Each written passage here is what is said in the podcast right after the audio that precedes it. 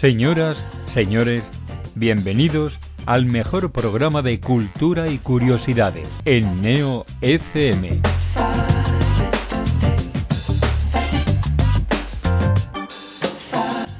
Muy buenas noches a todos, bienvenidos a toda una amalgama, el programa más curioso de la radio de Neo FM. Un saludo a todos los que nos estén escuchando en esta noche de martes en directo y un saludo por supuesto a quienes nos estén escuchando en las diversas plataformas de podcast que gracias a estas nuevas tecnologías pues ya pueden escucharnos donde y cuando quieran.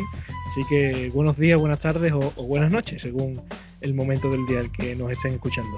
Hoy estrenamos el mes de febrero, aquí en toda una amalgama, en este martes 2 de febrero, un mes eh, muy simpático y además este año para los amantes de las curiosidades, eh, un mes que va a empezar el lunes y va a terminar en domingo, cuatro semanas eh, clavadas, no va a haber líos de, días. Así que hoy estamos aquí después de que este grupo se encargara hace cosa de un mes de ese programa especial de Gustavo Adolfo Becker, que pueden escucharlo cuando quieran en nuestros podcasts y después de otros cuatro programas de, de compañeros. Aquí estamos nosotros para hoy temas libres, eh, muchas curiosidades, eh, muchas eh, temas interesantes por delante en esta horita y pico larga de programa. Así que ya saben que pueden comentar el programa con nosotros a través de los perfiles de redes sociales, tanto en Instagram como en Twitter, donde iremos haciendo preguntas y, comentando cosas y poniendo fotos que sean también curiosas. Y, y por supuesto también pues en todo gmail.com que ahí pueden preguntarnos todo lo que quieran, pueden consultarnos cualquier cosa, proponer todo lo que quieran. No estoy solo, por supuesto, no, no sería este programa factible si así lo fuera. Estoy con mis compañeros de siempre y empiezo pues bueno pues por Luisa Laguna. ¿Qué tal? Muy buenas noches. Buenas noches. Eh, encantada de estar aquí el mes de febrero, que como has dicho, me encanta que sea tan cuadrado y el primer programa que hacemos en el 2021 nosotros, así que con muchas ganas. También es verdad. Por cierto, ya que estás, hoy tú vas a hablarnos de, nos vamos a ir al mundo Disney, que es un mundo apasionante, y tú nos vas a hablar sobre la biología en Disney. Exacto, vamos a ver cómo retrata Disney los diferentes ecosistemas, en concreto eh, ecosistemas terrestres vamos a verlo con el Rey León y los marinos con Buscando Nemo y qué cosas hicieron muy bien y qué otras cosas pues bueno no son tan fieles en las películas. Danos un, un adelanto, suspenso o aprobado. Mm, para mí aprobado de manera general. vale, pues entonces después lo escucharemos con, con más detenimiento. También está con nosotros Juan Antonio Márquez, ¿qué tal? Muy buenas, ¿qué tal? Encantado de estar aquí como siempre. Y, y nada, a ver, aprender hoy muchas cosas. Tú vas a hablarnos de un personaje histórico también muy de moda en estos, en estos días, quizás ya no por su persona, pero sí por su nombre, que es Nikola Tesla. Sí, eh, os voy a contar un poco de su biografía, algunos datos interesantes, que sí, la verdad es que es un, fue un personaje peculiar, así que ya, ya veréis, a ver si os gusta, vaya. Tiene pinta de que no va a dejar indiferente el bueno de, de Nicolás a ninguno de, de nosotros. También está con, con, nosotros esta noche Alejandra Hidalgo. ¿Qué tal? Buenas noches. Y tú nos vas a hablar de. Nos vamos a ir al mundo de los musicales. Y nos Otra vas a hablar más. De, de, uno de ellos que se llama Rent. Exactamente, voy a hablar de Rent, que es uno de los musicales más famosos de los últimos 30 años, diría yo y voy a hablar sobre lo importante que fue y las repercusiones que tuvo también en el mundo de los musicales y bueno, ¿qué es Rent? Pues sí, la verdad que esa pregunta es la, es la principal porque yo, por ejemplo, no sé este musical cuál es, así que... No, no te preocupes, al, no te preocupes. Al, al, final del programa seguro que, que, terminamos conociendo muchas cosas. Y por último, y no por ello menos importante, el compañero Carlos Malpica, ¿qué tal? ¿Qué tal, qué tal Alejandro? ¿Cómo estamos? Muy bien, muy bien. Pues tú nos vas a hablar de, de, una de estas cosas que, como siempre te digo, eh, tú las propones y te tengo que preguntar qué es o qué es. y, y, aún, y aún así me, me, parece muy interesante, que es la escala Kardashev. No sé si lo he dicho bien. Eh, yo ruso la verdad que no controlo mucho. Se llama de Kardashev, que es un, ah, vale. un físico ruso del siglo XX. Es muy llamativo, la verdad, porque es una forma de, digamos, organizar una civilización, una de tantas. Esta es... Eh, teniendo en cuenta el factor de cómo aprovechan su energía. la que tienen alrededor, la que pueden obtener, cómo pueden obtenerla y demás. Pues a ver, pues va a estar interesante ver qué países, según esta escala, están mejor o peor posicionados y a ver dónde nos deja a nosotros en este sentido. Así que, ¿qué te parece, Carlos? Ya que hemos terminado por ti, que tú seas el primero. Así que todo tuyo, Carlos Malpica, que hoy nos va a hablar de la escala de Kardashev.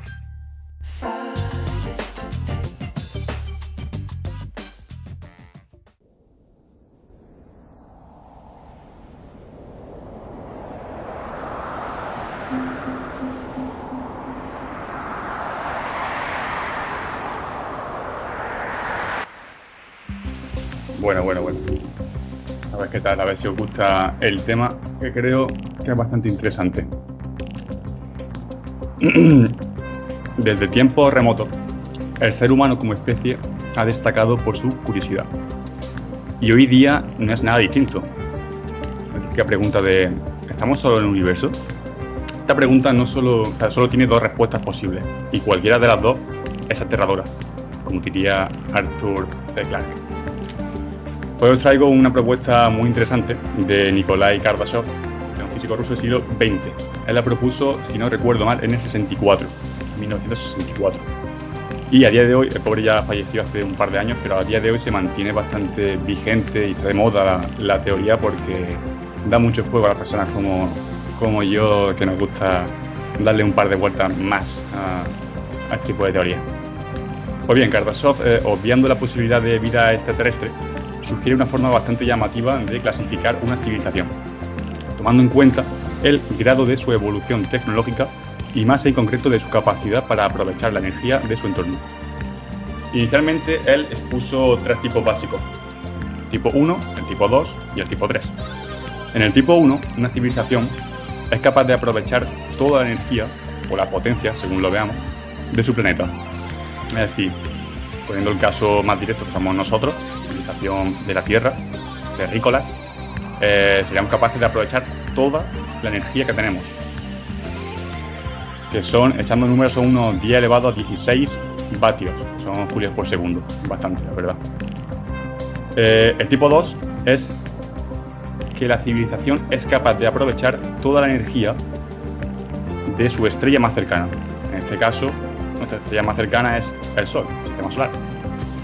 Echando números, el Sol nos emite unos 10 elevado a 26 vatios, que son julios por segundo. Y el tipo 3, que es que la civilización sea capaz de aprovechar toda la energía de su galaxia. Echando números sale a 10 elevado a 37, que es una burrada de energía. Eh, tradicionalmente, esta teoría de, de Kardashev se toma como proveniente siempre de la estrella. Después se han dado bastantes enfoques distintos, como eh, a nivel biológico, a nivel de potencial. O sea, hay mucha energía aparte de la estrella, pero siempre va a predominar mucho más el, tema de, la estrella y también tradicionalmente como se ha enunciado siempre. Pues bien, ahora mismo os preguntaréis cómo estamos. Ahora mismo la civilización humana está, de hecho, estos números lo hizo, lo hizo el, mismo, el, el Kardashev. Eh, estamos ahora mismo en un valor de 0,73. Pero sería que aprovechase muy poco o casi nada, eh, no tuviese una repercusión con la, con la energía que tenemos en nuestro planeta. Hay cálculos que sugieren que nosotros podríamos alcanzar, eh, alcanzar el tipo 1 en unos 100, 200 años. Bastante poco, el tiempo que hemos estado para llegar a 0,63, la verdad. El tipo 2 podríamos alcanzarlo como en unos cuantos miles de años. Y el tipo 3, ya pensamos de la cuenta, la gente dice que desde 100.000 a un millón de años podríamos llegar al tipo 3, que sería controlar eh, toda la energía de la galaxia. Que, bueno, nunca está de más abrir un poquito de más la mente. Esto es en sí la teoría de Kardashev, en sus cálculos y demás, pero, pero adicionalmente, que es lo que me, me atrae a mí de esta teoría, se añadieron tres tipos más. Son el tipo 0, el tipo 4 y el tipo 5. En el tipo 0 ya hemos dicho que sería como bastante despreciable el uso que haga una civilización respecto al resto de, civilizaciones en ese planeta. En el tipo 4, recordemos que en el tipo 3 eh, era que la civilización aprovechase toda la energía de su galaxia. Entonces el tipo 4 usaría toda la energía del universo, no solo de la galaxia, sino del universo entero. y el tipo 5, que ya es maravilloso, me encanta este tipo de teoría, eh, se, digamos, se pondría que la civilización usase toda la energía del multiverso. Estamos obviando que haya no solo un universo, sino que haya distintos multiversos entre sí. También esto eh, da juego a, un montón de, eh, digamos, presunciones que no son nada triviales. Del tipo que, como cogeríamos la energía de otro universo y la, traería, y la, traemos para el nuestro, ¿sabes? Como que ya estamos asumiendo que hubiese viajes entre universos y demás. Es bastante, bastante idílico. Como concepto, eh, para poder explicar eh, cómo captaríamos esa energía de la estrella, se añadió un concepto de otro físico, Dyson, que es el concepto de la esfera de Dyson. No sé si lo conocéis, pero muy también muy peculiar. Viene a ser una esfera vacía que recubre toda la superficie de una estrella de manera que mm, pueda, mediante algún tipo de tecnología ideal o sin pérdida o un rendimiento del 100%, obtener toda la energía. Algo así como poner eh, alrededor del Sol una esfera hueca llena de paneles solares, que sean perfectos, ideales y de rendimiento 100%. Algo que a día de hoy es bastante impensable, pero como concepto la verdad que funciona.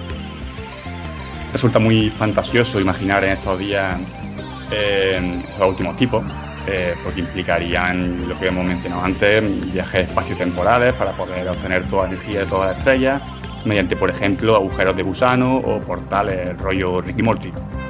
Es evidente que el tipo 5 no está presente, puesto que no hemos captado ningún tipo de esfera de Dyson o método para obtener la energía de nuestra estrella más cercana.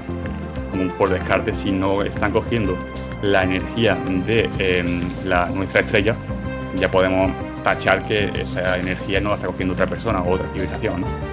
Bueno, pues para rizar el rizo y solo a modo de curiosidad, se ha añadido eh, un nuevo tipo de civilización que es la sexta, de tipo 6. La civilización de tipo 6 es incluso más abstracta e incomprensible que la anterior. Esta civilización existe fuera del tiempo y del espacio. Tiene la capacidad de crear universos y multiversos fácilmente y destruirlo igual de rápido. Como veis, algo similar al concepto que tenemos de una deidad. Algo así como los señores del tiempo de Doctor Who. La conozca. Eh, bueno, ya aparte de esto cabe entrar en terreno moralista para preguntarse si es interesante plantear establecer esfera de Dyson o no, o de investigar otro tipo de quinto de civilización a nuestra. ¿Querrán ellos comunicarse con nosotros si los hubiere? ¿Serían hostiles? ¿Qué tipo de mensaje deberíamos emitir? ¿Cuál recibiríamos? Hoy día ya son muchos los mensajes enviados al espacio. Desde el primer mensaje de radio emitido por, eh, que consta, Guillermo Marconi en el, a finales del siglo XIX, tengo la fecha que es el 1896, hasta, por ejemplo, el discurso de los Juegos Olímpicos de Hitler, que también se ha, se ha viralizado mucho, sabemos que se emitió por ondas de radio al espacio, sin enviar obviamente, eh, las frecuencias de radio que, como esta, son vertidas con más o menos potencia. De forma física también hemos lanzado objetos al espacio con intención de que alguien la recoja en mano o en tentáculo o lo que sea. Hay un objeto curioso que se lanzó en 1972 en la misión Pioneer, que se trata de varias placas, creo recordar que eran dos o tres, creo que eran dos, eh, con dos esbozos de un hombre saludando y una mujer junto con un reloj de hidrógeno, que no es algo fácil de entender, yo digo yo que hay que darle un par de vueltas, y acompañado de los planetas del sistema solar, marcando nuestro planeta. Como diciendo que ¿sabes? el tipo de ser que habita en qué planeta y dónde está. Además de cómo contabilizamos el tiempo con el hidrógeno, que es una locura. Porque yo, se interesa buscarlo porque es increíble. Eh, esto desde luego que causó mucho revuelo entre las masas por el miedo de dar demasiada información a un algo que no conocemos. Nos dicen de pequeño que no hablemos con desconocidos y ahora vamos e invitamos a casa a que a lo mejor es muy majo. ¿eh? Pues bien, decía el bueno de Hawking, bueno, eh, escribía, con tan solo mirarnos a nosotros mismos, podemos ver cómo la vida inteligente podría resultar ser algo que no nos gusta conocer.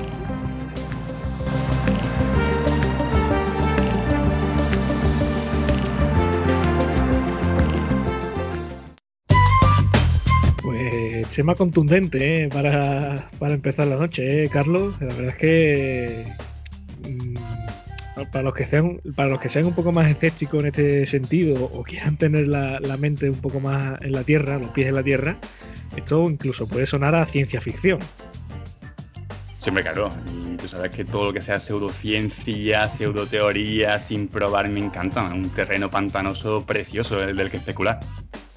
Oye, te, te, quiero hacer alguna pregunta porque me ha generado mucha curiosidad sobre todo esos tres primeros puntos de la escala. Eh, que el primero hablaba de aprovechar toda la energía de la Tierra. ¿A eso qué se refiere exactamente? ¿A, a minerales, a carbón, petróleo que estamos acostumbrados o, o, algún tipo de energía más, pues no sé, de la propia que emane la, la Tierra desde el núcleo y esas cosas? Eh, de forma clásica, eh, Kardashev lo que dice es que sea justo la energía que nos emite la, la, estrella más cercana, en este caso el Sol. Es como que toda la energía que el Sol nos da a la Tierra, sepamos aprovecharla 100%. No, no todo lo que he dicho que es la teoría nueva o otro enfoque que sea mineral, potencial, eh, eléctrico, creado por nosotros, ¿sabes? Sino solo la que, la que la superficie de la Tierra capta por, eh, por estar cerca del Sol. Y eso a día de hoy podemos decirlo que nuestra civilización todavía no lo ha conseguido. A día de hoy, eh, te digo, un 0,63, que es bastante, que es mucho, y, pero es que es una locura. O sea, es, como pensar que tenemos máquinas perfectas, que no hay pérdidas, que no, sé cuánto, que, o, o, buscar algún tipo de compensación a ese, esa pérdida. A día de hoy, para que más o menos hagamos una idea, las placas solares creo que tienen un rendimiento de un 20%, que ha subido bastante, 20%, un poquito menos. Y por ejemplo, no sé si ese 0,73 eh, ha estado más alto, por así decirlo, en algún momento de la historia, porque no sé, a lo mejor no lo sabes, no tienes ni idea, pero son preguntas que a mí se me ocurren. Que, se usen eh, otras energías, eh, pues, como hemos dicho, ¿no? como el petróleo o, el carbón y demás, baja esa, esa puntuación o, no tiene nada que ver? Que so, solamente se mide por lo que se, se aproveche de, del sol. Yo diría que, que, no, que, sea, que siempre va al alza, nunca va a hacer picos porque la tecnología en sí es lo que nos permite a nosotros subir el, factor y, y, no, no, creo que no, no afecta a todo lo que sea eh, bienes no renovables o, o, bienes que tengamos aquí por formación de átomos, elementos de antigüedad, sino solo lo que tenemos al instante. Claro, lo, lo, lo decía porque a lo mejor, no sé, eh, una civilización como, yo que sé, como los mayas, eh, puede que sea que, en ese momento de, la historia uh, eh, hiciera más eh, aprovecho de, la energía del sol que nosotros en la actualidad, y a lo mejor pues en esa época de, la humanidad, pues ese, digamos, ese 0,63 estaba más alto. Esto es como todo, como todo. Alejandro, probablemente en algún momento alguien le pegó un chispazo y hizo una cosa que no estará constatada, pero seguramente haya hecho, haya hecho un desbalance en el tema. Pero de lo que está constatado que yo sepa, siempre ha ido alta. Y tiene sentido que vaya siempre alta. Aprovecho ya que estoy también para invitar al resto de compañeros que si quieren sumarse a este mini debate siempre después de cada tema, que, que lo avisen y participen mientras yo te sigo haciendo preguntas. Tú, y yo te pregunto, Carlos, por, por, tu, por tu curiosidad en este tema, ¿tú crees que en algún momento eh, la humanidad, nuestra civilización, conseguirá de verdad aprovechar ya no solamente toda la energía de, que nos llega del Sol, sino de la galaxia? ¿Eso cómo se hace? A ver, yo particularmente creo que no. Yo creo que antes nos extinguimos 100%, que además que vamos en un camino bastante, bastante cercano, creo yo. Pero, pero seguramente si hay algo fuera y son más listos que nosotros o no se matan entre ellos, eh, yo diría que sí es posible, es bastante abstracto de pensarlo, pero creo que sí, ¿no? Como concepto es bastante, bastante bonito. Vamos, la esfera de Dyson es algo que se ha planteado como rápido, bruto. Es decir, venga, pues cogemos, queremos energía de los soles o de las estrellas. Tenemos una esfera, lo coge todo, en rollo Los Simpsons, ¿no? metemos ahí el. Os quiere hacer, por cierto, quiere hacer Bill Gates algo parecido a Los Simpsons, como dato, que quiere tapar un poco, un poco el sol eh, para parar el efecto invernadero. Quiero decir que movida eh, a lo burro siempre puede haber y como concepto no falla. Otra cosa es que lo consigamos. Yo, digo que no, yo digo que no. Yo digo que ni, al 2. eh, Carlos, yo te quería preguntar si tú sabes cómo se calcula ese dato, ese 0,73. mm, ¿sabes cómo lo han calculado? Eh, tengo aquí por último la fórmula, pero es que hay una fórmula que tiene bastantes factores, pero era básicamente eso, básicamente era eh, saber eh, del trabajo que obtenemos, hacer un, escrutinio del, por superficie, hacer cuenta de yo qué sé, ¿sabes? Y, y, lo que podemos aprovechar de ello, o sea, como que de todo lo que, digamos, calculamos que nos llega, lo que también más o menos calculamos que podemos aprovechar o que directamente podemos aprovechar de eso. Eso es como quiere decir que, que, bueno, que se aprovecha algo, se aprovecha bastante, que mmm, no es mm, idílico, pero que algo estamos haciendo. la verdad es que... La fórmula, quiero decir, la fórmula no es nada, nada fácil. Eh, no sé si ha preguntado Alejandro o Luisa. Eh, Luisa, Luisa, que a mí me ha sorprendido, no me esperaba un número tan alto, la verdad, ¿eh? me... bien para la humanidad. Hombre, la verdad que si ya incluso si nos metemos en el tema de, la ecología y demás, eh, es un modo quizás de ponerle número o de ponerle presencia a lo poco que de momento se, está haciendo y lo poco que se está aprovechando. Sobre todo ya, hombre, ya no solamente no nos vamos a poner a, intentar ahora eh, conseguir traer la energía de otro universo. Vamos, vamos a ir poquito a poco y vamos a intentar aprovechar toda la energía del sol, que es algo que, que ahora mismo pues parece que otra vez está en auge y que yo personalmente es algo que, defiendo siempre, ¿no? que, si el sol está ahí y es una fuente de energía eh, renovable y que no se agota y encima es gratis porque está ahí todos los días, no falla, no, no es una gasolinera que puede cerrar, entonces eh, quizás esta, esta, escala es una forma de decirnos a nosotros mismos, oye, que podemos hacerlo mucho mejor y que como sociedad y como civilización tenemos que ir avanzando y este es el primer paso. Sí, además yo diría incluso que, la forma que ha tenido en este aspecto Kardashev de analizar las civilizaciones o clasificarlas de un menor a mayor eh, interesante, me parece buena porque es como bastante análoga a lo que viene a ser una inteligencia. Para mí una inteligencia es como el sabiendo lo que tienes o lo que te dan, el saber aprovechar o responder rápido a, tu estímulo, ¿no? Y es una forma también de verlo, es como, según lo que te dan, el saber aprovechar rápido o mejor eh, lo, que, lo que tienes. Y Carlos, una pregunta.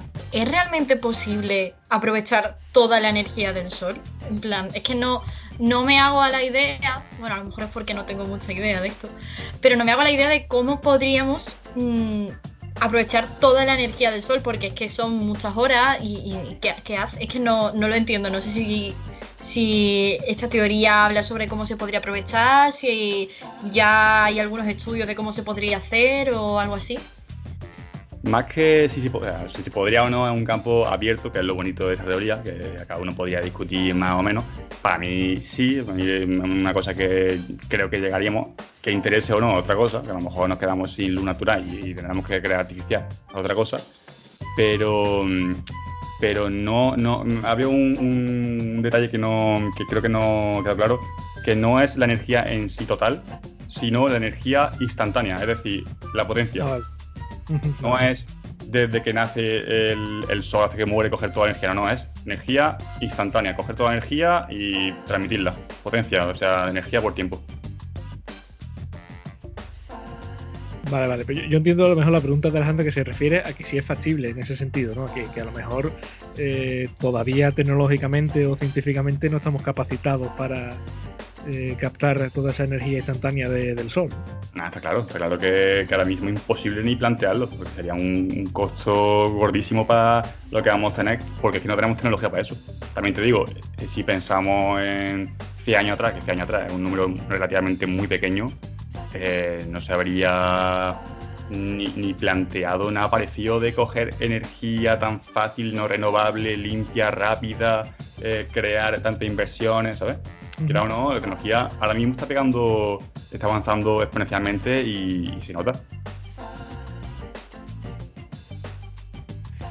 Pues Carlos, muchas gracias eh, por esta por estas curiosidades, por esta escala de Kardashev. La verdad es que te deja el cuerpo uno que no sabe cómo afrontarlo, ¿no? Como si, todavía estamos muy lejos, digamos, de esa inteligencia como civilización que tú has dicho o, que bueno que a lo mejor las generaciones muy muy muy futuras sean capaces de, ver estas cosas y ser capaces no solamente de aprovechar la energía de nuestro sol sino de otro sol que haya en otra en otro universo la verdad es que yo creo que ni, ni en la guerra de las galaxias sale eso pues bueno pues eh, iba a decir algo no no no que, que de acuerdo que me parece que, que es muy abstracto de momento pero que como forma de hablar y pensar me parece muy, da mucho juego, creo yo. Sí, sí, al final, bueno, al final uno por, como siempre se dice, de estas lluvias de ideas, por final salen cosas interesantes y lógicamente pues de estas teorías que nos parecen muy abstractas y, y muy futuristas y muy de ciencia ficción, pues lógicamente se pueden aprovechar y, sacar otras cosas, como por ejemplo, pues al final pues darnos cuenta de que tenemos ahí el sol, que como hemos dicho, que es completamente renovable y completamente limpio y gratuito, y no somos capaces ni de aprovechar un poquito, de, ni un 1%, no somos capaces de, aprovecharlo. Así que nada, lo dicho Carlos, muchas gracias por, por tu tema, estaremos esperando a próximos programas siempre que nos traiga estas curiosidades que nos dejan la cabeza del revés. Y vamos a, irnos un poco al mundo de Disney, porque cambiamos radicalmente de, tema, porque hemos hablado mucho de Disney en, toda una amalgama, hemos hablado de música, hemos hablado de, Pixar, hemos hablado de teorías también de conspiración alrededor de, de las películas de Disney, pero nunca nos habíamos puesto las películas a intentar analizarlas científicamente y la compañera Luisa Laguna, experta en la materia, pues nos va a hablar de la biología en Disney.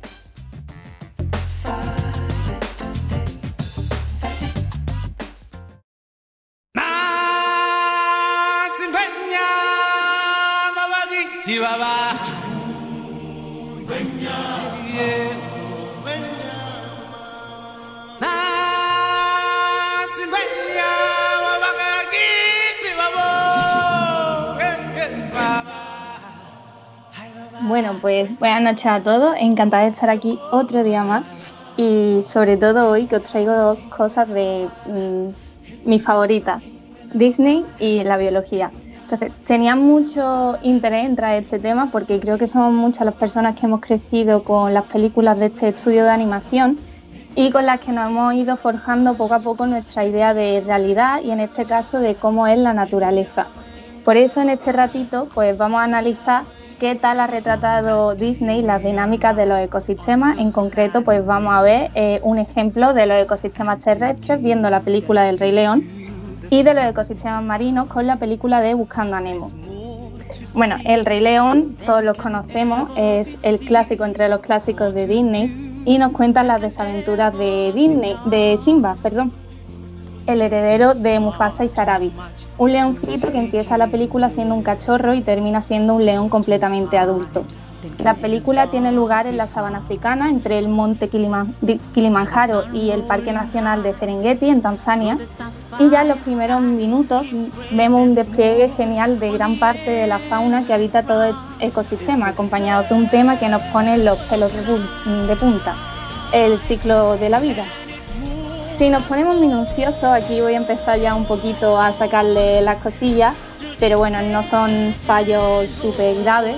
Sí que es cierto que en estas escenas vemos a lo mejor algunos animales que no suelen estar, eh, bueno, no habitan en África, como por ejemplo las hormigas defoliadoras o las cortadoras de hojas, o en la escena de eh, Voy a ser el Rey León cuando Simba le canta a Zazú Vemos que se cuelan, por ejemplo, unos hormigueros a la celebración, que bueno, pues estos animales tampoco son de la zona. Pero bueno, se lo dejamos pasar. Y sí que es cierto que una incoherencia que vemos en uno de los personajes que son bastante importantes en la película es, por ejemplo, Rafiki, que es un mandril. En la película nuestro chamán vive solo, eh, de manera solitaria, en un baobab sin embargo, esta especie de primates, mm, por lo que se caracterizan es por vivir en los grupos mm, más numerosos, de hecho son los grupos de primates más amplios.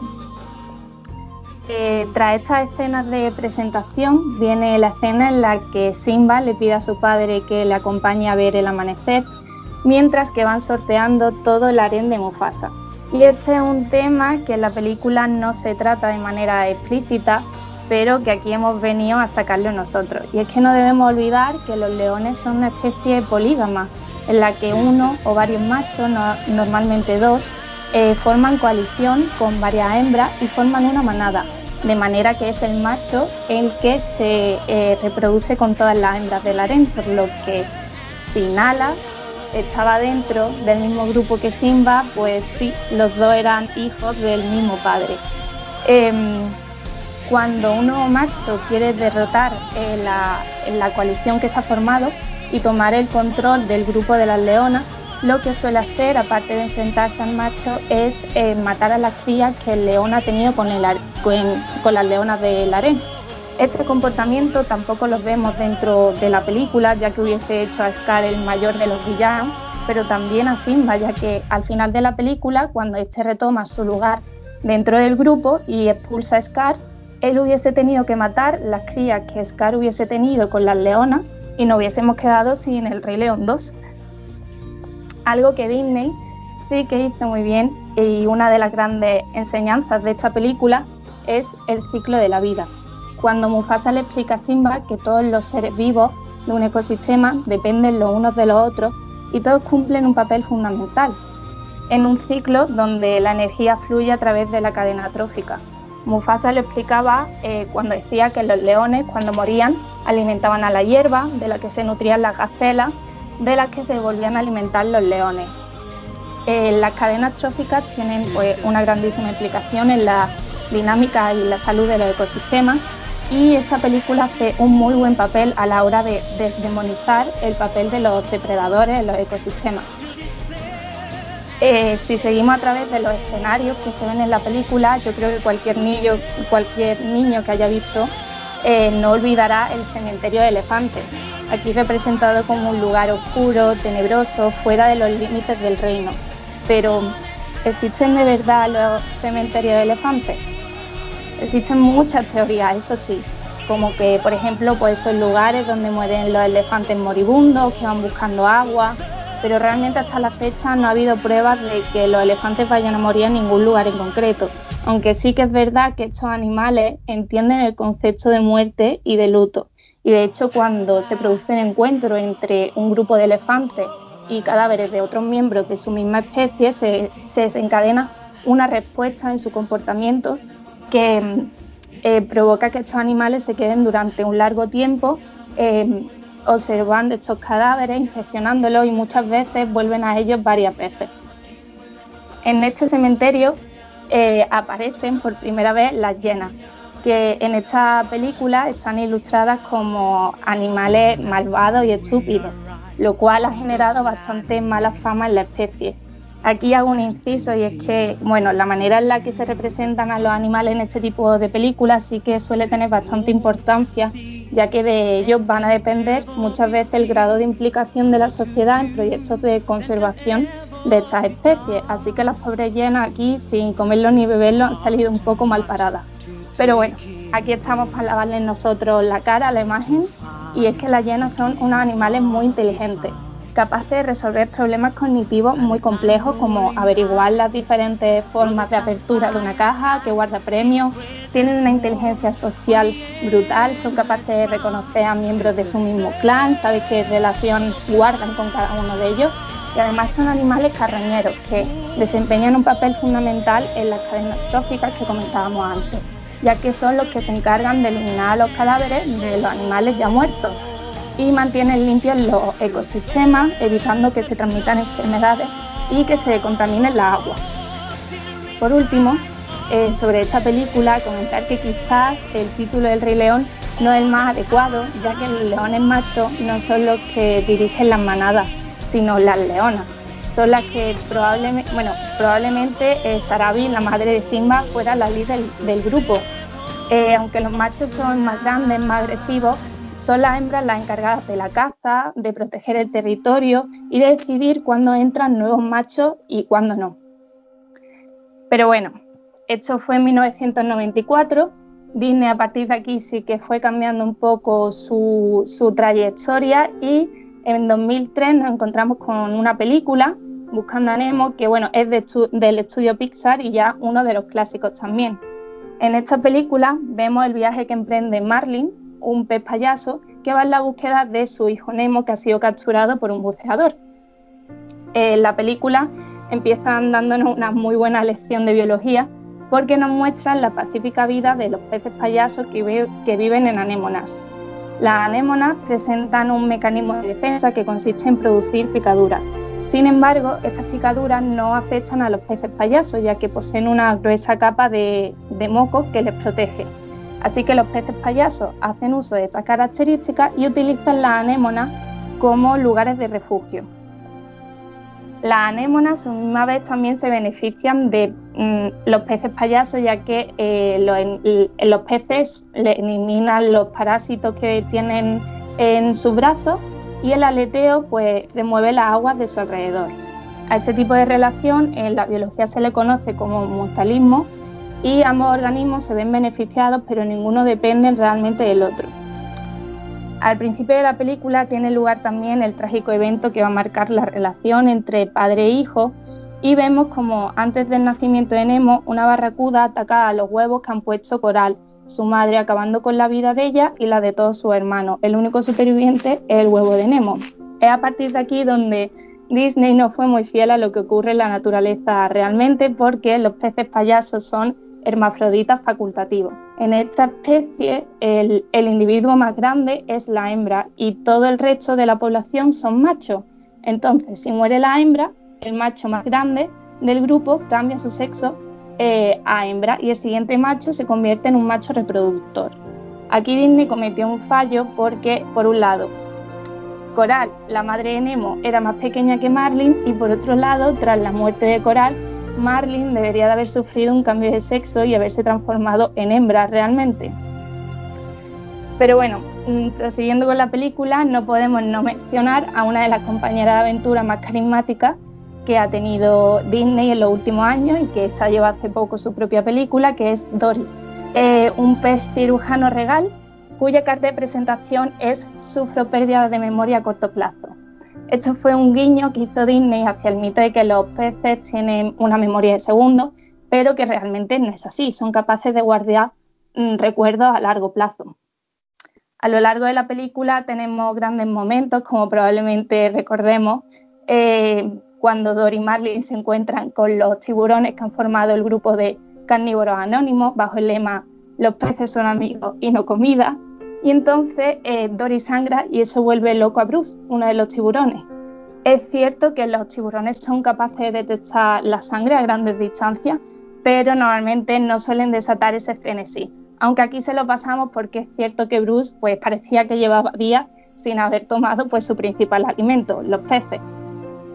Eh, también vemos en la película representadas las migraciones de las tortugas verdes que aprovechan las corrientes de Australia Oriental para ir desde sus lugares de alimentación a las playas donde nacieron. En este tramo también vemos cómo hacen referencia a que las tortugas nacen en solitario y, deben llegar al mar solas. Podría estar hablando de mil cosas más como la representación de la gran fauna marina, la biodiversidad de los arrecifes de coral o el mensaje educativo que intentó transmitir, de no está bien sacar a un animal de su hábitat natural para ser la mascota de nadie. Sin embargo, con respecto a esto último, pues parece que no caló demasiado en las casas, ya que la demanda de peces payasos se disparó tras el estreno de la película y terminó produciéndose un descenso en sus poblaciones salvajes. Pero bueno, a grandes rasgos nos, recuerda la belleza del océano, sus corrientes, eh, sus miles de especies y todo lo que nos queda por descubrir porque solo conocemos el 5% de sus profundidades y conforma tres cuartas partes del planeta. Ya para finalizar, eh, me gustaría decir que aunque es cierto que la representación que ha hecho Disney a lo largo de la historia eh, a veces mm, no ha sido la mejor porque ha caído en el antropomorfismo, ¿no? en darle características o malas a elementos naturales que no las tienen, en las últimas décadas sí que ha hecho un esfuerzo muy grande por retratar mejor la naturaleza, hasta el punto que muchas de ellas eh, a día de hoy dan gusto verlas si eres biólogo. Entonces es cierto que no debemos dejar que nuestro concepto de naturaleza decaiga solamente sobre mm, cómo se ilustra en la gran pantalla. pero sí que creo que mm, bueno, han hecho un buen trabajo para despertar esa inquietud por la naturaleza y la ciencia en los más pequeños.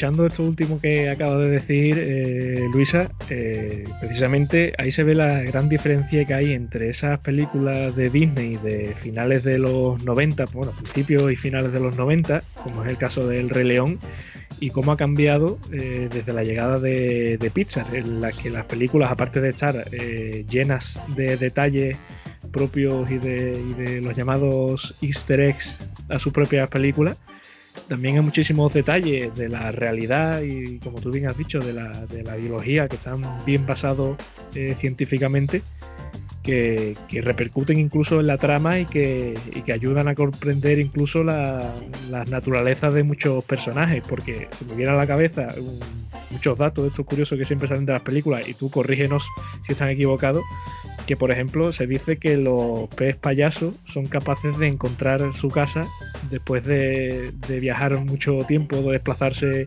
muy lejos. Entonces en ese sentido tiene lógica que, tanto Nemo como su padre regresaran a, su, a su casa.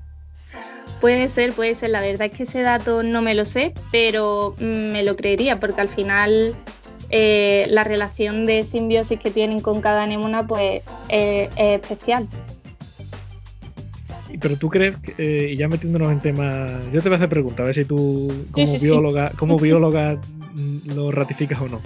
¿Tú crees que sería posible que un pez hiciera ese viaje? O sea, desde, bueno, desde donde estuviera hasta, hasta Sydney. ahí ya creo que eh, ahí ya nos metemos en fantasía, ¿no? Y vamos a soñar cómo hubiese sido todo esto de increíble. Eh, no creo, ¿no? Pero mm, yo disfruté muchísimo viéndola de pequeña y ahora con 23 años creo que la disfruto incluso más. Claro, es que es eso, es que son muchos detalles que a lo mejor, lógicamente, pues a lo mejor tú la ves y dices, ostras, pues esto es verdad, o, o mira qué curioso, ¿no? Este detalle pero después cuando uno quizás pues se pone a ver esos artículos de, no sé, 10 curiosidades que no sabías de Buscando a Nemo y te explican que, uno de los peces que estaba en el acuario del dentista eh, siempre se es un tipo de pez que siempre se intenta escapar de la de la de, la, de esto de las peceras entonces te, te, da te das cuenta de, la, de que lo han hecho a propósito que sea ese pez para que tenga esa personalidad y sea el que el que lleva al grupo a intentar escaparse. Todo tiene una intencionalidad bastante buena y además en estas últimas películas de los últimos años se han hecho unos estudios brutales antes de, de empezar con el trabajo de la película que no sé, yo creo que tiene muchísimo mérito también. Oye, hay, dos cosas que me han parecido muy, muy curiosas y es una de la, la famosa memoria de pez que se suele decir y que no están así, como tú bien has dicho, y otra, eh, los cementerios de elefantes, que son dos cosas que, parece que están completamente arraigadas y, son completamente verdad y, en realidad no lo son tanto. Sí, bueno, lo de los cementerios de elefantes eh, a mí es que me parece súper curioso porque es verdad que, por ejemplo, el concepto de muerte y luto es algo que pensamos que es súper humano y, y no, y también están en otros muchísimos animales como por ejemplo, pues eso, eh, los elefantes que son capaces no de, tener ese momento mm, no de reflexión, ¿no? pero sí de apreciación de la vida de otro compañero. Entonces, eh, bueno, no sé, me parece súper bonito y que, también es un detalle sobre el que reflexionar. Eh, lo primero, mm, Luisa, la verdad que me ha gustado mucho, muy curioso el tema, bastante divertido. Y, yo mientras, mientras hablaba me he ido dando cuenta de un detalle que había obviado. Yo nunca he sido de Disney, pero también he sido niño. Entonces la típica del Rey León, buscando a Nemo, eso sí me la he visto. Y, es verdad eh, el poder que tiene, que tiene sobre nosotros Disney, que, que, hasta que no lo has dicho no me he dado cuenta de que yo tengo una, una perspectiva de las llenas me dan unas colas llenas de, de, siempre. Qué lástima. le tengo una tirria y es verdad que son, que son muy monas. Después de ver documental dice que, que graciosa, que se ríen y todo. Y, y entonces, quiero decir, tienen mucho poder. Me parece genial que, que hagan este tipo de contenido, pero con cuidado porque mm, yo tengo ya una edad que no, tengo, no estoy para odiar animales.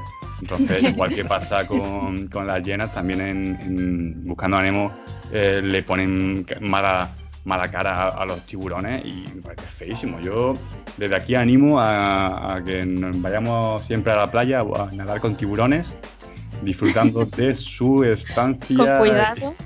Y, con un poquito de cuidado, pero que no nos van a hacer nada, gente. Sí, es verdad que, que el tema de las llenas, por ejemplo, es que ahí se recrearon muchísimo en hacerle una figura y una postura, una caracterización muy malvada y tonta. Entonces, bueno, ahí la verdad que no fue muy justo lo que le hicieron a las llenas, sobre todo cuando son animales, bueno, mm, preciosos, pero que además tienen un, un papel fundamental en su ecosistema, que es que sin ellas, como no las protejamos, mm, nos vamos al carajo.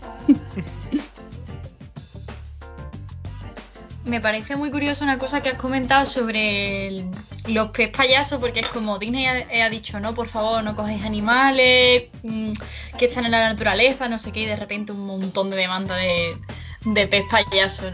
El, ser humano es curioso, cuanto menos. Sí, sí, el mensaje no, no caló mucho y da un poco de pena, la verdad. Lo bueno de... Ay, perdona, sí. No, no, no, lo que iba a decir es que me imagino que algo parecido pasaría con las hienas, como, como ha dicho Carlos, que, claro, las hienas nosotros en nuestra cabeza, que hemos Nemo chiquitito, pues era como las, las, hienas son malas, se ríen, me dan asco, no, no me gustan las hienas. Y bueno, no sé, hombre, a mí tampoco me parecen momonas, no, no, son especialmente bonitas, pero, pero bueno, ahí están, no sé, no le hacen daño a nadie. Claro, al final eh, tienes que respetar también su papel, te parezca bonito, ¿no? Igual que el de los insectos. Yo no soy súper fan de los insectos, pero oye, es que la biodiversidad que hay, el papel que tienen para mantener eh, todos los ecosistemas funcionando son esenciales. Claro, claro. Y, siguiendo en el, en el, Rey León, hay otro dato que, esperaba que lo, que lo dijera, pero que tampoco, yo lo pongo un poco en cuarentena ahora que está esa palabra de moda, que es que, Timón y Pumba en la, en la, realidad pues son dos animales que incluso que pueden, digamos, convivir en ese sentido, ayudarse unos, unos a otros. De hecho, creo que, que hay bastantes imágenes ¿no? que han sacado de, a lo mejor documentales o lo que sea, donde se han visto que sí, se van acercando, pueden convivir, pueden cooperar. Y la verdad es que eligieron muy bien esos dos personajes, sí. Oye, pero otra cosa, y es que eh, dices que, el Rey León, a ver, que, está bien lo del ecosistema, el ciclo de la vida y tal, bien explicado, pero que es que hay que ver qué mal Disney que ha puesto una hormiga de yo no sé cuánto, cuando en realidad esa hormiga no está en la sabana. Hay que ver, ¿eh? Hay que ver. Bueno, sí, esos son datos que he encontrado y, claro, es que en realidad yo tampoco sabía eso. Entonces digo, bueno, pues lo pongo por aquí a ver si a alguien también le sorprende eh, que, no hay hormigas defoliadoras en África, chicos. Alguien en su casa que esté ahora mismo escuchando que sea amante de las hormigas dirá, muy mal Disney, no, voy a poner una reclamación. Ah, chicos. Ni oso hormiguero, que también lo metieron. También yo pensando eh, que quién me cura a mí esa ilusión que tenía yo de ir a, a, Kilimanjaro a buscar hormigas desfiliadoras y ya no hay. Eh, Vete a América, que son de allí. Eso por una. Y por otro, eh, tengo una pequeña pregunta de hasta qué punto Disney tiene responsabilidad o no de mm, suavizar lo que viene a ser su película para no dar la cruda realidad y hasta qué punto han de ser los padres los que digan, mira, eh, que no, que no, que ahí Mufasa tiene que comerse a su hijo, porque tal, tal, tal. Tú le dices eso al, niño y el niño a lo mejor eh, se te vuelve un psicópata, ¿eh? Claro. ahí está un poco el tema, ¿no? De, en este caso, cuál es la intención de la película, ¿no? Si, si es mm, hablar sobre la familia, ¿no? O las dinámicas de familia, aunque sea a través de animales, o da una lección medioambiental, ¿no? Entonces, bueno, eh, yo entiendo que no pongan en, una película de Disney como mm, el tío se tiene que cargar ahora todas las crías para poder tomar su papel como dominante, porque la película puede seguir perfectamente sin ese dato. Pero bueno, nosotros ahora lo sabemos, así que... Bueno, claro, pero sí está bien quizá que desde el punto de vista animalista, ahora que está tan de moda, pues se explique un poco que al fin y al cabo los animales es, eso, ¿no? O sea, la, cadena trófica es esa y hay que entenderla así, de que el, pez grande se coma al pequeño, ¿no? Esto es, eso es así y quizá eh, entiendo lo que dice Carlos, ¿no? Que ese tema a lo mejor no haya que, esconderlo, pero también es verdad que, Disney no lo ha escondido en ningún momento. O sea, si, si algo se ha caracterizado Disney es que la muerte ha estado muy, muy presente. Eh, has hablado tú de dos películas en las que está, eh, bueno, que está ahí, ¿no? De la muerte de Mufasa. Son y, los dos protagonistas. y en Buscando a Nemo, igual, la madre que, que muere al, principio y todos los hermanos y todos los huevos, que eh, para empezar una película, la verdad que es, fenómeno esa escena. Sí. Además, bueno, tiene la banda sonora de las dos son espectaculares y no tiene nada que ver con el tema, pero es que me, me encantan. Un saludo a Hans Zimmer, que seguramente nos esté escuchando, que se llevó, por cierto, el Oscar Seguro que sí. Eh, eh, por esa banda sonora del Rey León. Pues muchas gracias, Luisa, por abrirnos un poco el mundo de la biología, que es tan, tan curioso, y sobre todo pues ligándolo a las películas de Disney, que muchas veces pues son detalles que se nos escapan y que cuando nos lo explican pues vemos la película por segunda vez, por así decirlo. ¿no? Vemos, la primera vez que la vemos, que vemos la trama y, lo que nos quieren contar y la segunda vez pues esos detallitos que, que no nos damos cuenta. Pues cambiamos radicalmente de tema y nos vamos al mundo de la tecnología porque el compañero Juan Antonio Márquez nos va a acercar a todo un personaje de la historia y que hoy en día está un poco también en boga, ya no él, pero sí su nombre, que es Nikola Tesla. Así que todo tuyo, Juan Antonio, porque este tema va a estar muy eléctrico.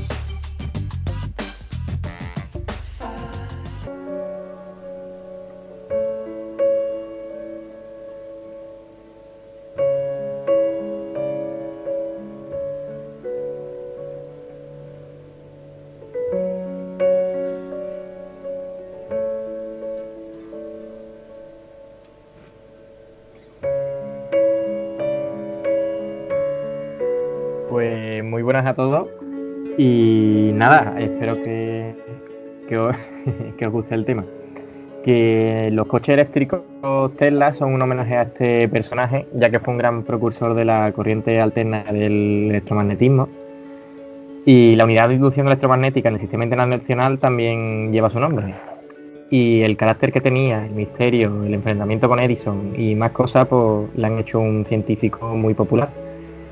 Pero bueno, ¿qué quién es ese tal Nikola Tesla, no? Pues Nikola Tesla nació en Smiljan, en la, ciudad, la actual Croacia, el 10 de julio de 1856. Cuando solo tenía tres añitos, eh, vivió mientras acariciaba a su gato una lluvia de chispas y buscando la respuesta se la preguntó a su padre y este se la dio que le dijo que era la, electricidad. Y de ese momento hasta que se murió, eh, Tesla dedicó su vida a resolver aquel misterio.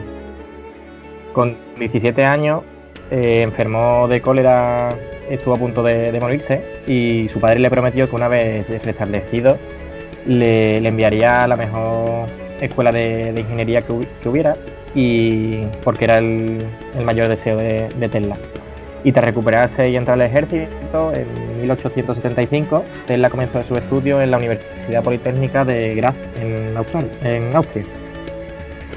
Su época de estudiante comenzó a gestar el propósito que le acompañaría para, siempre, que era idear el modo de que la energía gratuita pudiese llegar a, a todo el mundo. Y mientras estuvo allí, pues estudió el uso de la corriente alterna y algunas fuentes afirman que se licenció por la universidad y aunque la universidad afirma que no recibió ningún grado y que no continuó más allá del segundo semestre del tercer año, durante el cual dejó de asistir a las clases. Tesla podía visualizar una invención en su cerebro con una precisión tremenda, incluyendo todas las dimensiones, e incluso antes de iniciar la etapa de, construcción, solo sin, sin, hacer ningún esbozo y nada, solo en su cabeza. Y unas técnicas algunas veces conocida como pensamiento visual y no solía dibujar esquemas y en lugar de eso concebía todas, las ideas solo, solo con la mente. En 1881 viajó a Viena donde trabajó en la Compañía Nacional de Telefónica, aunque finalmente Tesla se, fue a París, donde se encontró con un trabajo en la compañía de, Edison. Desde la capital francesa viajó hasta Nueva York en 1884 y una vez en la ciudad, Tesla acudió directamente a la oficina de, este hombre, que es Thomas Alva Edison, que probablemente también, también os suene, y a él le iba a dirigir una carta que, que fue escrita por Charles Batchelor, que fue su último jefe en Europa de, Tesla, y que decía algo así como, conozco a, dos grandes hombres y usted es uno de ellos. El otro es el joven portador de esta carta. Y tras eso, pues Edison le contrató ese mismo día y, tras ello la carrera de Tesla progresó rápidamente y se le ofreció incluso la tarea de rediseñar completamente eh, los, generadores de corriente continua de la compañía de Edison. Y Tesla afirmaba que le ofrecieron 50 mil dólares, que hacía el cambio y ajustado en, precio son como 1,1 millón de 2007. Y, eso se lo ofrecieron por rediseñar los ineficientes motores y generadores de Edison. Eh, mejorando tanto su servicio como su economía. Y cuando lo hizo, eh, Tesla le preguntó acerca de su remuneración y Edison le dijo, Tesla, usted no entiende nuestro humor estadounidense, rompiendo así la promesa que le hizo y este pues también renunció Tesla, ya después de vivir eso renunció al empleo que le dio Edison. Eh, poco después, en editado de trabajo, se encontró a sí mismo cavando zanjas para la compañía de Edison por un corto periodo de tiempo, pero esto lo aprovechó también para concentrarse en su sistema polifásico de corriente alterna. Como habréis visto ya, la, relación con Edison pues, pues no fue buena y, entre ambos existieron diferencias que fueron acrecentándose con el paso del tiempo. Estas diferencias se plasmaron en la forma de plantear y ver los resultados del trabajo, que mientras que Edison fue, un firme defensor de la corriente continua. Tesla estaba convencido de que la corriente alterna era la, solución mejor, que, al final la solución que utilizamos en nuestros hogares a día de hoy. Y esta disputa se conoce como la, la, guerra de las corrientes. De hecho, la idea de Tesla era mejor, pero como ya hemos dicho, pero se necesitaba Edison para ponerla en práctica pero Edison defendió su propia teoría a toda costa porque no iba a permitir que un joven extranjero le arrebatase la fama y, su imperio. Entonces Tesla pues, se topó con una campaña de difamación hacia él. Y Edison también se llegó a recorrer, Estados Unidos con la intención de demostrar la, peligrosidad de la corriente alterna y para eso no dudaba en electrocutar animales, desde perro y gato hasta un elefante para todo eso para desacreditar a Tesla. Por ello Tesla en 1886 eh, fundó su propia compañía que se llamaba Tesla Electric Light and Manufacturing y los primeros inversores sí que no estuvieron de acuerdo con sus planes para desarrollo de un motor de corriente alterna y finalmente lo acabaron relevando de su puesto de la compañía. Eh, Tesla eso sí que no se dio por vencido de nuevo y trabajó como obrero para sobrevivir y para reunir dinero para su próximo proyecto. En 1887 construyó un motor de inducción sin escobilla alimentado con corriente alterna que presentó a, al IECubo, que es el American Institute of Electrical Engineers, en 1888. Y en ese mismo año desarrolló el principio de su bobina y comenzó a trabajar con Westinghouse en la Westinghouse Electric and Manufacturing Company en los laboratorios de Pittsburgh y ya en 1893 Tesla trabajó con Westinghouse en el desarrollo de un proyecto para conseguir suministro, eléctrico en la ciudad de Buffalo, aprovechando la fuerza de las aguas las cataratas del río Niágara. Pero en 1895 un incendio en, su laboratorio de Tesla en Nueva York causó pérdidas que se dice incalculables para la ciencia, pues además del edificio se destruyeron todos sus proyectos. Eh, en 1898 sí que se presentó la primera exhibición eléctrica que se realizó en Madison Square Garden con un invento que se llamó el teleautomatón, que se trataba de un bote, un barquito en miniatura, controlado a distancia por radio. Y Tesla intentó vender su idea al ejército estadounidense, pero en aquel entonces la, Marina mostró poco interés. Y tampoco costó como inventor del aparato, porque este mérito se lo llevó un español, eh, ingeniero, que se llamaba Leonardo Torres Quevedo, que patentó en 1903 el telequino y se consideró, eso sí, el primer aparato de radiocontrol de la historia. Tesla también tuvo un problema con Marconi, que se, que se le atribuye el invento de la radio, y Marconi ganó el Nobel en 1909 por este invento, aunque Tesla había patentado la, idea en 1896, pero la oficina de patente dio marcha atrás y acabó otorgando a Marconi la patente del invento. Eh, finalmente, en 1943, la Corte Suprema de Estados Unidos reconoció a Tesla por, poco antes de su muerte como el inventor de la radio y le devolvió la patente, que había estado en poder de Marconi hasta, hasta entonces. Y finalmente Tesla murió solo el 7 de enero de 1943 en una habitación en el hotel de Nueva York a la edad de 86 años de un infarto de miocardio y a su funeral sí que asistieron más de 2.000 personas que lloraron su pérdida. Y una cosa curiosa es que el gobierno de Estados Unidos, eh, cuando Tesla fue enterrado, enterrado, intervino en su despacho y requisó todos los documentos que contenían su estudio, sus investigaciones y demás. Sin embargo, algunos no pudieron ser comprendidos porque Tesla, como he dicho anteriormente, guardaba la mayoría de sus ideas en su mente. Y años más tarde, la familia Nikola Tesla, a través de la embajada de Yugoslavia, logró recuperar parte del material incautado. Y con todo esto y muchas cosas más que nos han dicho, eh, pues Tesla es considerado por muchos como el mejor inventor del siglo XX.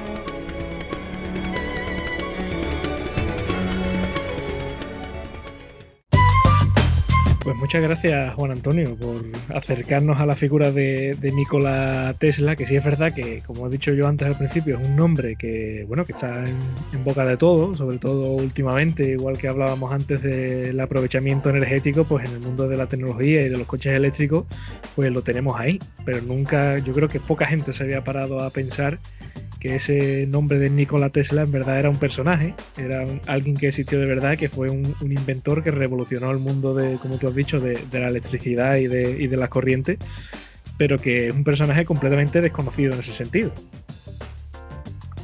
Bueno, sí, para algunos es verdad que a lo mejor un poco desconocido, otra gente que a lo mejor ya indagado algo más en la, lo que la electricidad y demás, seguro, seguro que le, que le suena el nombre yo lo que no sabía, eh, fíjate que, había sido, bueno, mucho menos contemporáneo de Edison y, mucho menos que, se habían conocido y que había existido esa guerra de las corrientes como, como tú bien has dicho. Yo eso lo desconocía completamente.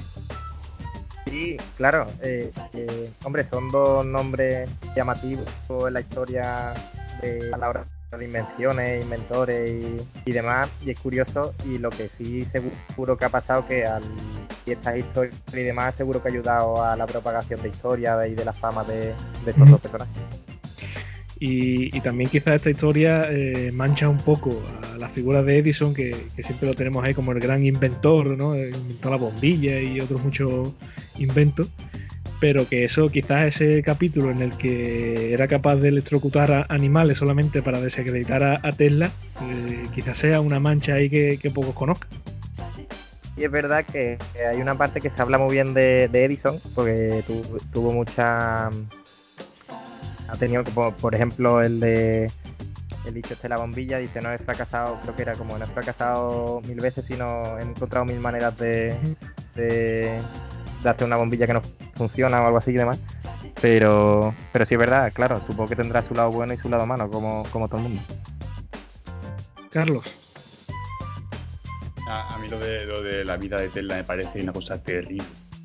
Pero terrible. O sea, yo siempre he sido muy fan de este tipo de, personas. Pero eh, me cuesta pensar eh, bien cuando una persona como, como, Tesla, que ha sido de los mayores genios contratados de, de la ciencia, ha sido siempre eh, repudiado por sus semejantes, eh, mal contratado, robado de sus experimentos, mal pagado, ha vivido en la pobredumbre cuando ha mejorado la vida de millones de personas. Me parece increíble y es un, para mí, eh, siendo bastante pesimista, solo un pequeño inciso, no quiero ser pesimista tal, una forma más de darse cuenta de que el mensaje lucha por ello y lo conseguirás, me parece una eh, estafa. También es verdad, eh, Carlos, que, digamos que esta vida de Tesla eh, es un patrón que se ha repetido muchas veces. El de, digamos, genio que en vida es un completo incomprendido y, una vez muerto, pues se le pone en el lugar que se merece. fíjate, Alejandro, si, si es desgraciado Tesla, que hasta un siglo después de muerto, que ya el pobre murió de frío, murió fatal, eh, un siglo después de muerto, le van y le ponen su nombre a un coche eléctrico. ¿Eso qué es? ¿Eso qué es? Y además, y, además eh, fíjate, porque precisamente te iba a preguntar sobre eso, que uno de los hombres más ricos del mundo sea gracias precisamente a, a Nikola Tesla o al menos a su nombre. A ver, también te digo, eh, lo de Elon Musk, yo sabéis que soy el odioso, o sea, el odiador número uno de, de Elon Musk. Sí, por eso te lo he dicho. Pero, pero no hay que quitarle su valor. O sea, Elon Musk también la ha pasado fatal en su época jóvenes, pero se la ha ganado. Otra cosa es que mancille el nombre de Tesla en sus coches. Son además eléctricos. y carísimo. Y carísimo. yo iba a comentar un poco lo que ha dicho Alejandro de eso de esos genios que hasta siglos después nadie les da su mérito, que realmente es un patrón que se repite muchísimo, pero, pero mucho, mucho, y, me asusta. Pero aún así estábamos hablando antes de que empezara el programa de que Tesla también era una persona un poco especial, que tenía sus cositas. Cuéntalo, cuéntalo. Yo no lo voy a contar, no lo voy a contar, no, no es mi tema, no es mi tema cuéntanos que lo sabes. Oye, contad lo que yo no lo sé. Buah, es que. Es que. Tesla se enamoró de una paloma. Era. Pero no, no de una muchacha que se llamara Paloma, no. No, no, no, no, no, de una paloma. De, de esas que llaman las ratas con alas. De esas, de esas. Sé que son preciosas. sí, como, como la hiena. Como las hienas, sí está al mismo nivel. Dentro de Navas Disney hay una película sobre el amor entre, entre Tesla y, la paloma. Em, yo quería preguntar eh, de todas las aportaciones que hizo Tesla en su día y que bueno a día de hoy pues em, ya podemos apreciar aunque en su momento sus coetáneos no lo hiciesen ¿cuál creéis que es la mayor no la mayor aportación que ha hecho esa pregunta es para Juan Antonio. Eh, la verdad es que no había pensado la del mayor mayor, pero vamos, eh, la del énfasis en la corriente alterna o el, motor, que creo que no sé si era Ferrari o otro también hizo algo parecido, pero bueno, que el motor a día de hoy hace el motor de corriente alterna pues hace, hace mucho, por ejemplo. Puedo decir que esos dos al principio, aunque tiene otras muchas, eh, creo que leí por ahí, que eso sí tendría que investigarlo más, pero que hizo como un rayo de la muerte. o también esto falló, pero quería también lo que dije antes de, mm, transmitir electricidad por el aire y gratis para todo el mundo, que no lo consiguió, pero que, hubiese estado genial. Y no sé, es que tiene un montón de, de cosas, de invenciones y demás. Y, y, yo te hago una pregunta, Juan Antonio. Eh, ¿está bien escogido el nombre de Nikola Tesla para estos coches eléctricos o, digamos que esa tecnología actual está muy lejana a lo que en realidad Tesla hacía? A ver, es un guiño. Quiero decir que, que yo entiendo que le habrá puesto por el nombre, no sé si por honrarlo o no, pero, pero que una cosa es... Bueno, ya tampoco estoy en la mente de Elon, pero pero eso, que una cosa es lo que haya hecho Tesla y otra cosa es lo que están consiguiendo con el coche, porque además el coche, aparte de ser eléctrico, que ya es un avance, también consta de inteligencia artificial, de que se conduce solo en muchas en muchos sitios y demás, que no es solo la, electricidad lo que tiene, pero bueno, yo pienso que eso, casi un guiño y, ya está. Ya se han matado unos cuantos, ya se han matado unos cuantos con Tesla, ¿eh? también lo digo. ¿Cómo, cómo? Se han matado unos cuantos ya, tantos ya. Ah, ya, ya. Oye, un poco por ciencia ficción, Juan Antonio, ¿tú qué crees que pensaría Edison si levantara la cabeza y viera que, le han puesto nombre Tesla a un coche eléctrico? Que perdió la, guerra de las corrientes. la perdió, ¿no? No, a ver, lo que hasta donde yo sé, lo, uno, cada uno barría para su casa. Lo que pasa es que la que defendía Tesla, pues al final es la que la mejor para los casos estos de distribución de corriente y demás. Entonces digamos al final que el destino le dio la victoria a Tesla, ¿no? Bueno, el tiempo, sí. Tiempo. Puso a cada uno en su lugar. Claro, claro. Pues muchas gracias, Juan Antonio, eh, por, acercarnos eh, a este insigne personaje de la historia, tan maltratado también, incluso, eh, como tú bien has dicho, que le expropiaron muchas cosas a su muerte, murió solo, como muchos otros grandes genios, que, como hemos dicho, tienen una vida muy trágica y, después de muertos es cuando llegan los homenajes y en vida pues los defenestraban a todos. Así que gracias en este sentido por, acercarnos a esta figura. Eh, muchas gracias a vosotros. Y nos acercamos al final del programa, pero no sin antes eh, contar el último tema que tenemos en el día de hoy. Eh, nos vamos a ir al mundo otra vez del cine, de los musicales, porque la compañera Alejandra Hidalgo nos va a hablar de las curiosidades y de toda la historia que hay alrededor del musical Rent. Así que todo tuyo.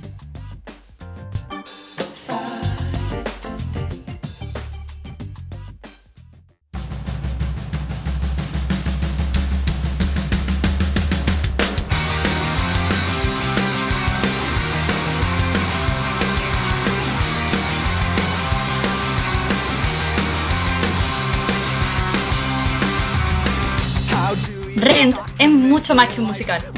De hecho, si tuviera que definirlo de alguna forma, creo que diría que es una historia de personas.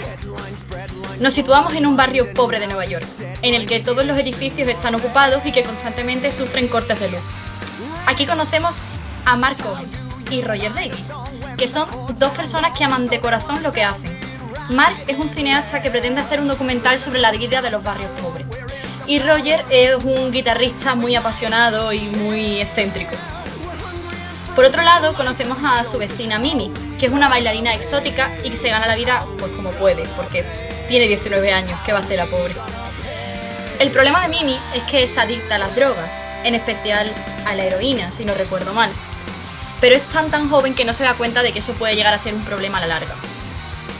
Por otro lado, tenemos a Collins, amigo de Roger y Mark, que es un profesor de filosofía del MIT, que regresa a Nueva York después de haber sido expedientado por sus teorías radicales, al principio del musical vemos cómo es golpeado y asaltado por unos ladrones que lo dejan muy mal herido, prácticamente inconsciente.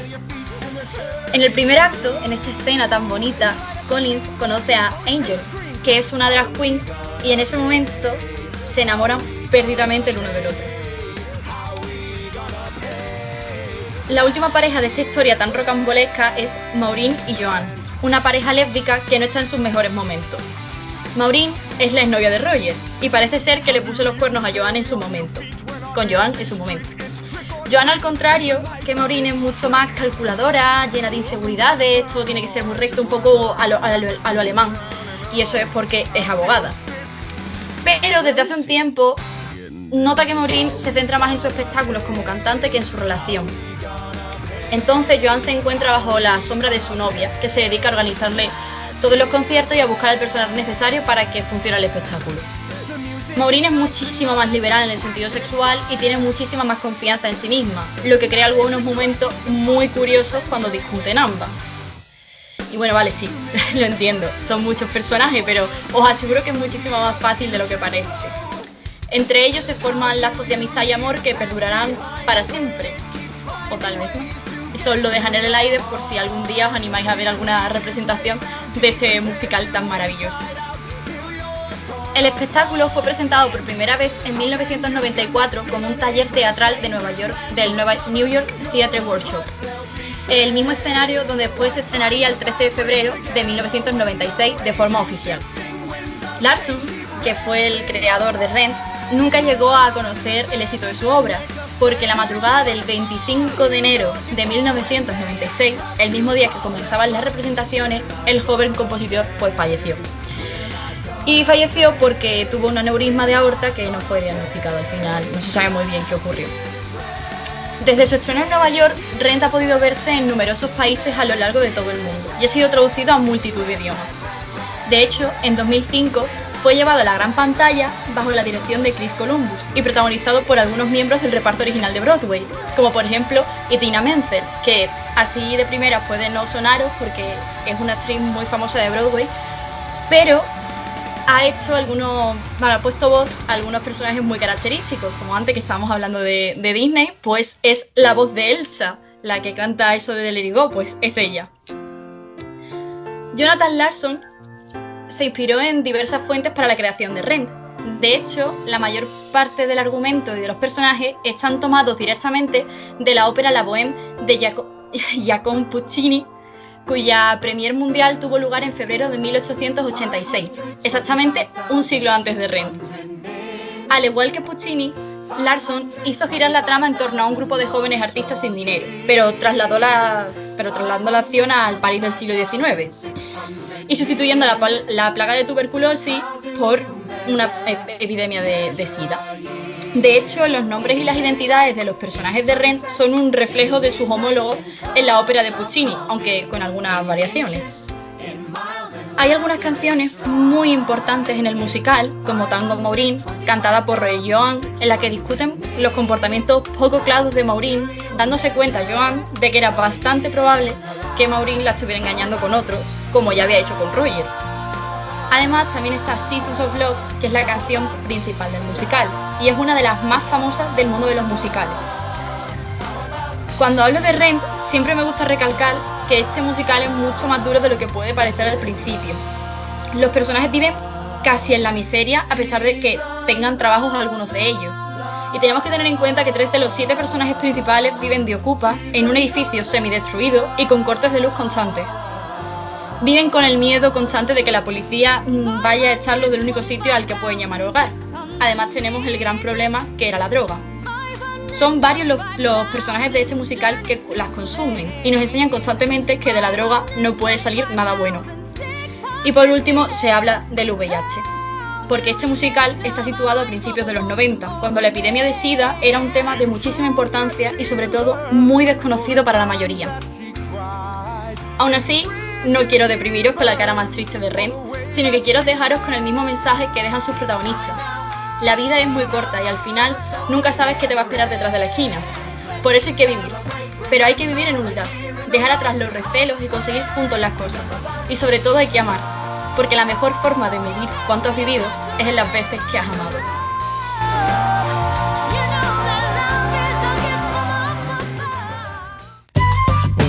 Veas, Alejandra, con ganas de, ver este musical, ¿eh? para ver qué, les pasa y, cómo termina la historia de todos estos personajes, que yo he de reconocer que me he perdido también un poco, quizás sea porque eran... Eh, son muchos, son muchos. Eran muchos y además en nombre en inglés, porque se me dice Carmen, Manoli y, Roberto, pues, pues, sí, pero... pero es difícil. tú, lógicamente habrás visto este musical, ¿no? Eh, sí, bueno, eh, no lo he visto en persona, ojalá, no tengo dinero para ir a Broadway, yo todos los programas lo pido, un crowdfunding para mandarme a Broadway, de momento no ha llegado, pero no pasa nada. Y he visto la película, la película está muy bien y, aunque no sé en qué plataforma se puede encontrar legalmente, pero bueno, podéis buscarlo. Y es verdad que es una película no muy larga, porque las películas de los musicales, en general, quitando, pues no sé, Hamilton, en general suelen ser bastante cortitas, no, no sobrepasan las dos horas. Así que yo, yo os la recomiendo porque no he querido contar mucho del musical porque si os cuento más os lo cuento todo. ¿Sabes? Como, es como si te cuentan un poco de qué va el sexto sentido, ¿sabes? Es muy difícil. Sí, sí, sí, claro. Pero bueno, espero que os haya entrado el gusanillo por, por ver Rent y sobre todo eso, que a mí me parece un musical que habla sobre problemas de personas reales y, y que nos aleja de esos musicales como Wicked, que están todos llenos de magia y llenos de ilusión y llenos de fantasía. No, estas son historias reales que le podría haber pasado a tu vecina del cuarto. Es, curioso, cuanto menos también, lo repetitivo que puede ser, entre comillas, también depende de los gustos, que, muchas de estas películas o musicales que, que se hacen por y para eh, Nueva York, por así decirlo, que siempre están llenos de, ese típico cliché estadounidense del país de las oportunidades, que Nueva York es la capital de, lo liberal y del mundo avanzado, ¿no? Entonces, en ese sentido, pues también digamos que, lo podemos encontrar en este musical, por lo que da la sensación por lo que nos has contado, y que pueda haber mucha gente que diga, uff, es la típica americanizada. ¿no? de hecho no tiene nada que ver porque son todos unos desgraciados, la verdad. plan, así de claro, sus vidas... Mm, no, saber si vas a poder dormir mañana bajo un techo es el constante. Tener trabajos totalmente precarizados. Eh, realmente, por eso me gusta tanto este musical, porque, porque es un musical que, que es que de verdad que es la pura realidad. A día de hoy hay un montón de trabajos precarios para jóvenes, Eh, ser artista es muy difícil en el mundo en el que estamos. Ser cineasta también es muy difícil.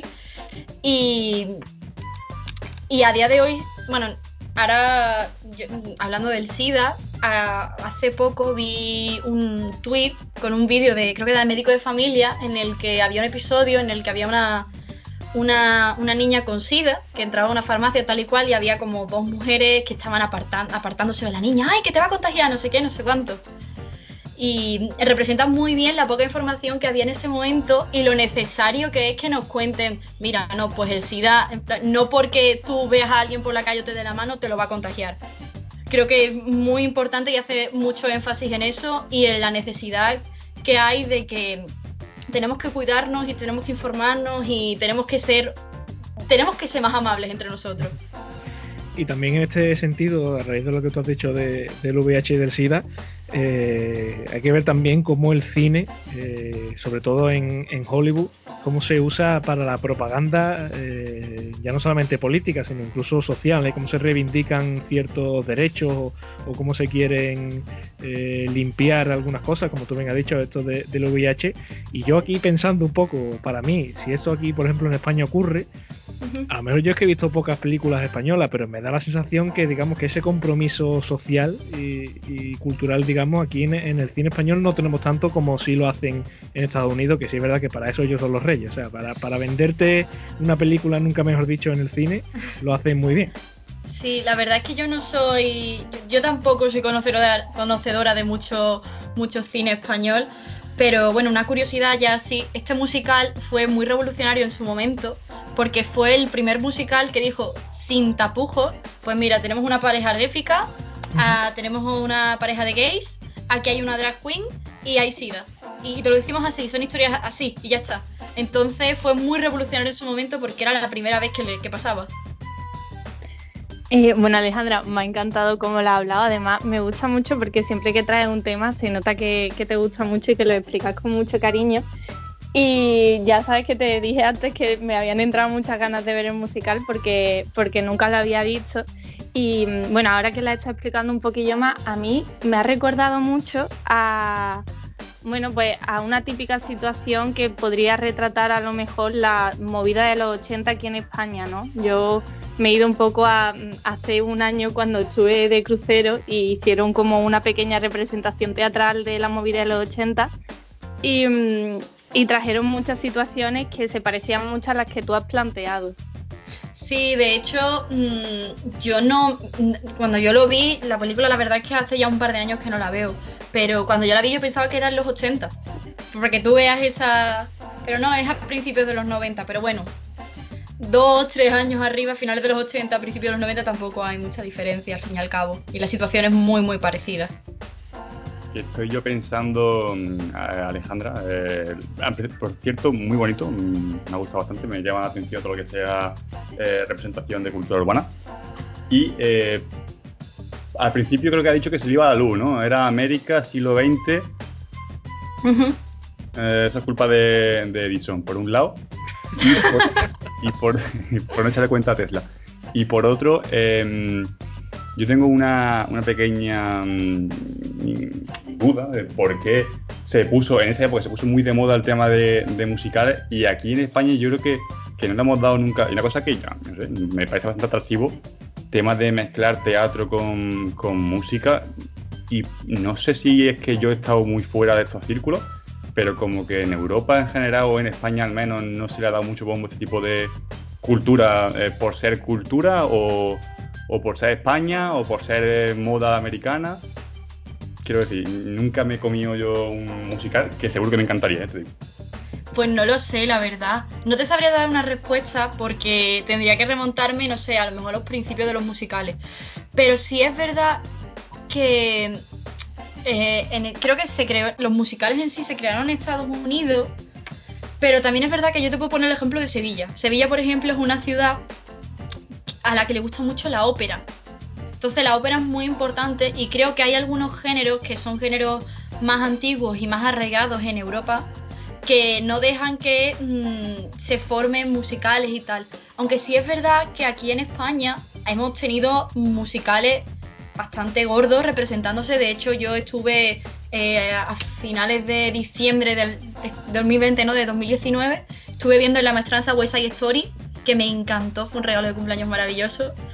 Y, y mm, al final vienen pequeñas cositas, se hacen cosas, pero es verdad que no es la barbaridad de Estados Unidos. Yo creo que no se mueve tanto, es mucho más difícil porque los actores tienen que irse a estudiar fuera de España, muchos se van a, a eso, a Estados Unidos o a Inglaterra y algo. Pero creo que simplemente que no, no llama la atención, no, no gusta en general, o por lo menos no se le da la oportunidad que guste. De verdad que una pena, porque es una cosa muy bonita. Sí, sí. Eh, yo quería comentar que, bueno, sí que es verdad que en España quizás no el, el teatro musical de esta manera como lo estamos hablando ahora, pero que clásicos, la zarzuela, ¿no? que al final también es un poco... sí, sí, España, España en, en, teatro es muy buena. En teatro, en general, Europa es muy buena. Tú te vas a Viena y está la gente cantando ópera en la calle. Ves increíble. Mm, te vas a en Londres también hay un montón de, teatros y tal. De hecho, aquí en España también hay muchísimo. Mm, hombre, a lo, a lo mejor algunos no tan conocidos. La maestranza es mm, enorme. Pero hay un montón de teatros pequeñitos donde se representan cosas chiquititas y tal. De hecho, raro es el pueblo que no tiene un teatro, aunque sea pequeño. Por lo menos por la zona donde yo vivo y que se hagan representaciones, aunque sean de los niños del colegio que van a hacer capercitas rojas, pero algo. También es verdad que, que, como bien ha dicho Carlos, aquí en España quizás tengamos pocas culturas del musical, porque, bueno, quizá cuando el auge de los musicales en Estados Unidos y, y, en Reino Unido, quizá, pues aquí en España, pues estábamos a otra cosa. Sí. Pero, mm, pero bueno, pues sí es verdad que, que quizá ahora esté un poquito más en auge, sobre todo a raíz de ciertas películas, ser el caso de, de La La Land, ¿no? Por ejemplo, uh -huh. que, que, que, bueno, que quizá que ese, digamos, ese auge de, del cine porque ahora está mucho más accesible con la llegada de Netflix y demás plataformas, pues todo el mundo pues, puede consumir un poquito más de todo y los musicales, pues quieras que no, por porcentaje se lo llevan también. Pero claro. que aún así, aún así sí que yo creo que, que, tú preguntas por la calle a cualquiera, dime un musical y te dice el Rey León. Sí, sí, de hecho sí. Y, el pro, y, y, vamos, tú has dado con el punto de uno de los mayores problemas de los musicales, y es que son muy poco accesibles. Una entrada a musical en Estados Unidos no cuestan tan caro, son mucho más asequibles, pero aquí en Europa es carísimo. Te vale una entrada a 40 euros perfectamente y estás en el fondo y no ves nada. Que, que es que son muy poco accesibles. Entonces, a mí, por ejemplo, yo me alegro muchísimo de que algunos musicales se estén trasladando a la pequeña pantalla ahora con Netflix que ha sacado de Prom o Disney Plus que ha metido Hamilton. Porque de verdad que es la única forma en la que todo el mundo va a poder disfrutar de eso a, a unos precios asequibles. No sé, para mí es mm, la forma de cultura más cara. Está yo creo que al nivel de la ópera y del ballet. Para que os hagáis una idea.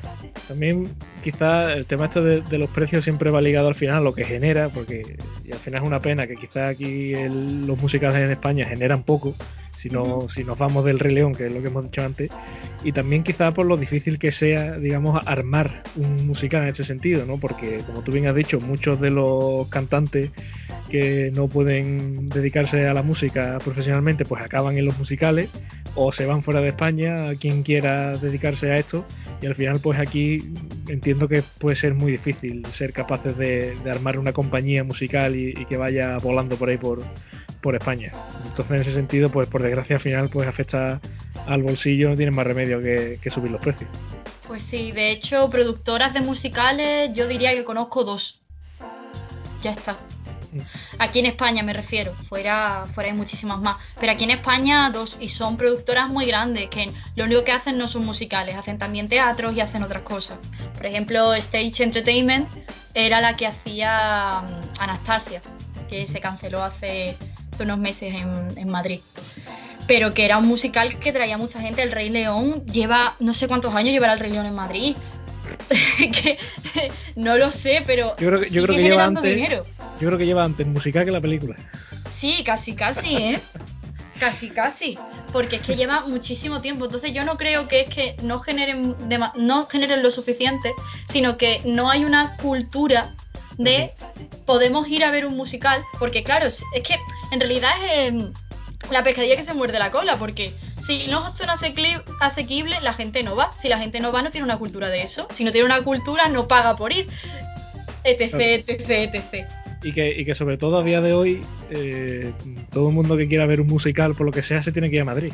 Entonces. Eh, a Madrid como cerca. Claro, a Madrid como cerca. a, eso, a eso súmale. Como, como dice Ayuso, todo el mundo viene a Madrid a ver musicales.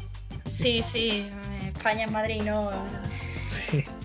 Sí, pues, pues, sería un tema interesante, Alejandra, si, algún día te lo propone, eh, hablar de musicales que sean, digamos, made in España. Fua, lo que es un tema difícil, pero me lo apunto, me lo apunto. Pues difícil y ahí hay que rebuscar y seguro que encuentras algo interesante. Sí, yo. Sí, algunos yo creo que sí. De hecho, hasta, hasta no hace mucho hubo. Bueno, hasta la pandemia, porque la pandemia se ha cargado muchísimos musicales en, en España hace poco estaba Billy Elliot, por ejemplo, que no sé si os suena, que estaba también en Madrid. Eh, había otro de la familia Adams. En Barcelona estaba La Pequeña Tienda de los Horrores, el musical. Que peliculón, por favor, verosla porque es súper gracioso. Y hay, hay pequeños musicales, sí, pero no hay musicales que estén 100% hechos en España y escritos en España. Eso no lo conozco. No sé si habría alguno. Que bueno, probablemente. Bueno, si no los hay 100%, pues con que encuentre algunos que estén al 50%, yo creo que nos vale. a ver, a ver qué encuentro por ahí. Yo, yo prometo traerlo como tema algún día. Pues muchas gracias Alejandra por acercarnos al mundo del musical Rent, que nos lo apuntamos y lo recomendamos a todo el mundo. Ahora en estos días que, tenemos que estar en casa, pues oye, no es una mala idea acercarse al mundo de los musicales en general y al mundo de, de Rent en particular. Y ya aprovecho, porque ya llegamos al final del programa, para despedirte, para darte las gracias y, que te esperamos dentro de, dentro de un mes más o menos, que nos tocará a nosotros volver por aquí por las ondas. En un mes estoy aquí, vamos, seguro. no nos vamos a mover. No nos vamos a mover, yo no me voy de aquí. Ojalá sea desde el estudio de Neo. Ojalá, ojalá la próxima vez sea desde el estudio. Pues un abrazo enorme y cuídate. Y lo mismo le digo a los demás compañeros. Carlos, eh, a ver con qué sorpresas nos traes el, próximo programa y, a dónde dejamos volar la mente y la imaginación. Eso de Alejandro, que para ti tengo de todo. No, no mejor porque es imposible, pero de todo. Pues un abrazo enorme. Otro para ti. Juan Antonio, lo mismo te digo, a ver eh, qué nuevas tecnologías eh, nos cuentas en próximos programas. Sí, ya indagaré a ver qué, hay por ahí. Y nada, un placer de nuevo estar con, vosotros. Espero veros pronto. Eso, ojalá, que es digamos lo, que más queremos todos, vernos lo más pronto posible. Cierto. Y también por último, Luisa, lo mismo te digo, eh, a ver si el mundo de la biología nos da para mucho, pero como yo sé que tú eres camalónica en ese sentido, eh, nos puedes traer cualquier cosa. Pues sí, a ver qué os traigo, seguro que algo interesante, espero al menos. Y nada, he disfrutado mucho del programa con vosotros. Pues lo dicho, muchas gracias a los compañeros que han estado de 10, como siempre hoy, trayéndonos sus temas y sus curiosidades. Ojalá eh, los oyentes hayan disfrutado la mitad, que es lo que hemos disfrutado nosotros haciendo este programa, como siempre, aprendiendo, que es lo que decimos siempre. Aquí traemos temas, pero los que primero aprendemos somos nosotros. Lo dicho, ya saben que este programa, si lo han estado escuchando en directo en Neo FM en la noche del martes, pueden volver a escucharlo cuando quieran. Y si nos están escuchando en plataformas de podcast, muchísimas gracias por estar ahí siempre eh, y apoyándonos, que, que al fin y al cabo lo hacemos por y para nuestra audiencia. Lo dicho, nosotros este grupo volverá dentro de un mes, pero el martes que viene habrá más curiosidades con otros compañeros y con otro y con otra gente. Lo dicho, muchas gracias por estar ahí y hasta la próxima.